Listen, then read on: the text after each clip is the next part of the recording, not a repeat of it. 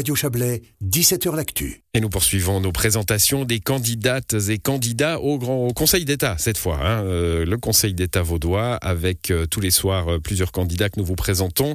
le premier, la première ce soir, c'est Rebecca Ruiz, la candidate conseillère d'État sortante. Elle est sur la liste Parti Socialiste Les Verts. Rebecca Ruiz, bonjour. Bonjour. Vous êtes conseillère d'État socialiste, vous êtes sortante, vous êtes euh, criminologue de formation, vous avez travaillé notamment avec la police euh, lausannoise, vous avez euh, vous dirigez un département de la santé, vous êtes un peu l'Alain Berset du canton de Vaud, on va dire, avec les bonnes et les mauvaises nouvelles que vous devez annoncer. vous êtes rentré en cours de législature. Moi, la question que je voulais vous poser, c'était comment est la Rebecca Ruiz maintenant, qui a quelques années d'exercice dans ce Conseil d'État? Est-ce que vous avez changé un petit peu ces dernières années alors c'est vrai que ça fait trois ans que je suis conseillère d'État et que, euh, disons, j'ai pris mes fonctions euh, quelques temps avant un moment exceptionnel hein, qu'on a toutes et tous vécu, la, pandémie, la gestion de cette pandémie, qui euh, forcément a chamboulé euh, nos vies à, toutes et tous, mais aussi la vie du, département de la santé et de l'action sociale. Alors est-ce que j'ai changé? Je crois pas trop, disons. Je pense que je suis toujours, euh, toujours la même, en tout cas individuellement. Par contre, c'est vrai que la gestion de cette crise aura accéléré un certain nombre d'apprentissages et m'aura aussi fait voir, disons, des, des, aspects de la gestion sanitaire que j'aurais certainement de manière euh, différente, ou en tout cas moins accélérée, si, euh, si le Covid n'était pas passé par là. Vous avez eu 40 euh, ans il y a quelques jours, félicitations. vous avez presque 20 ans de politique quand même déjà à votre actif. Initialement, qu'est-ce qui, qu'est-ce qui a fait ou qu'est-ce qui fait de vous une socialiste?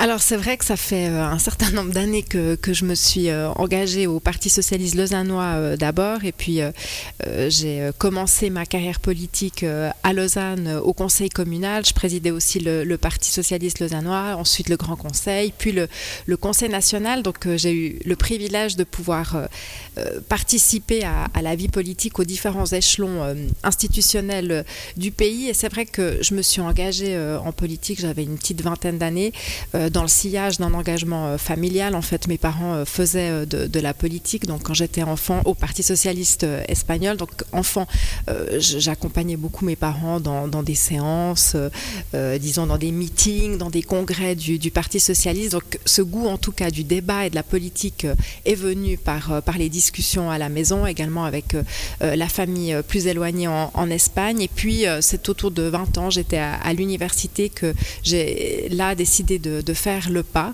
euh, de m'engager euh, pour une société plus juste. En fait, les, valeurs euh, de, mes parents m'ont été inculquées aussi très, très personnellement, aussi pour, pour l'égalité entre les hommes et les femmes. Vous avez une une responsabilité, vous et Nouria Gorité, César Amarel, de montrer l'exemple pour l'engagement des femmes en politique aussi, pour cette égalité femmes-hommes qui revient aussi beaucoup dans ces programmes politiques pour cette élection je ne sais pas si on a une responsabilité euh, individuelle, mais ce qui est certain, c'est qu'on est les trois euh, issus d'un parti euh, politique, le, PS, qui a toujours beaucoup fait confiance aux femmes. Je vous évoquais avant le fait que j'avais commencé ma carrière à, Lausanne.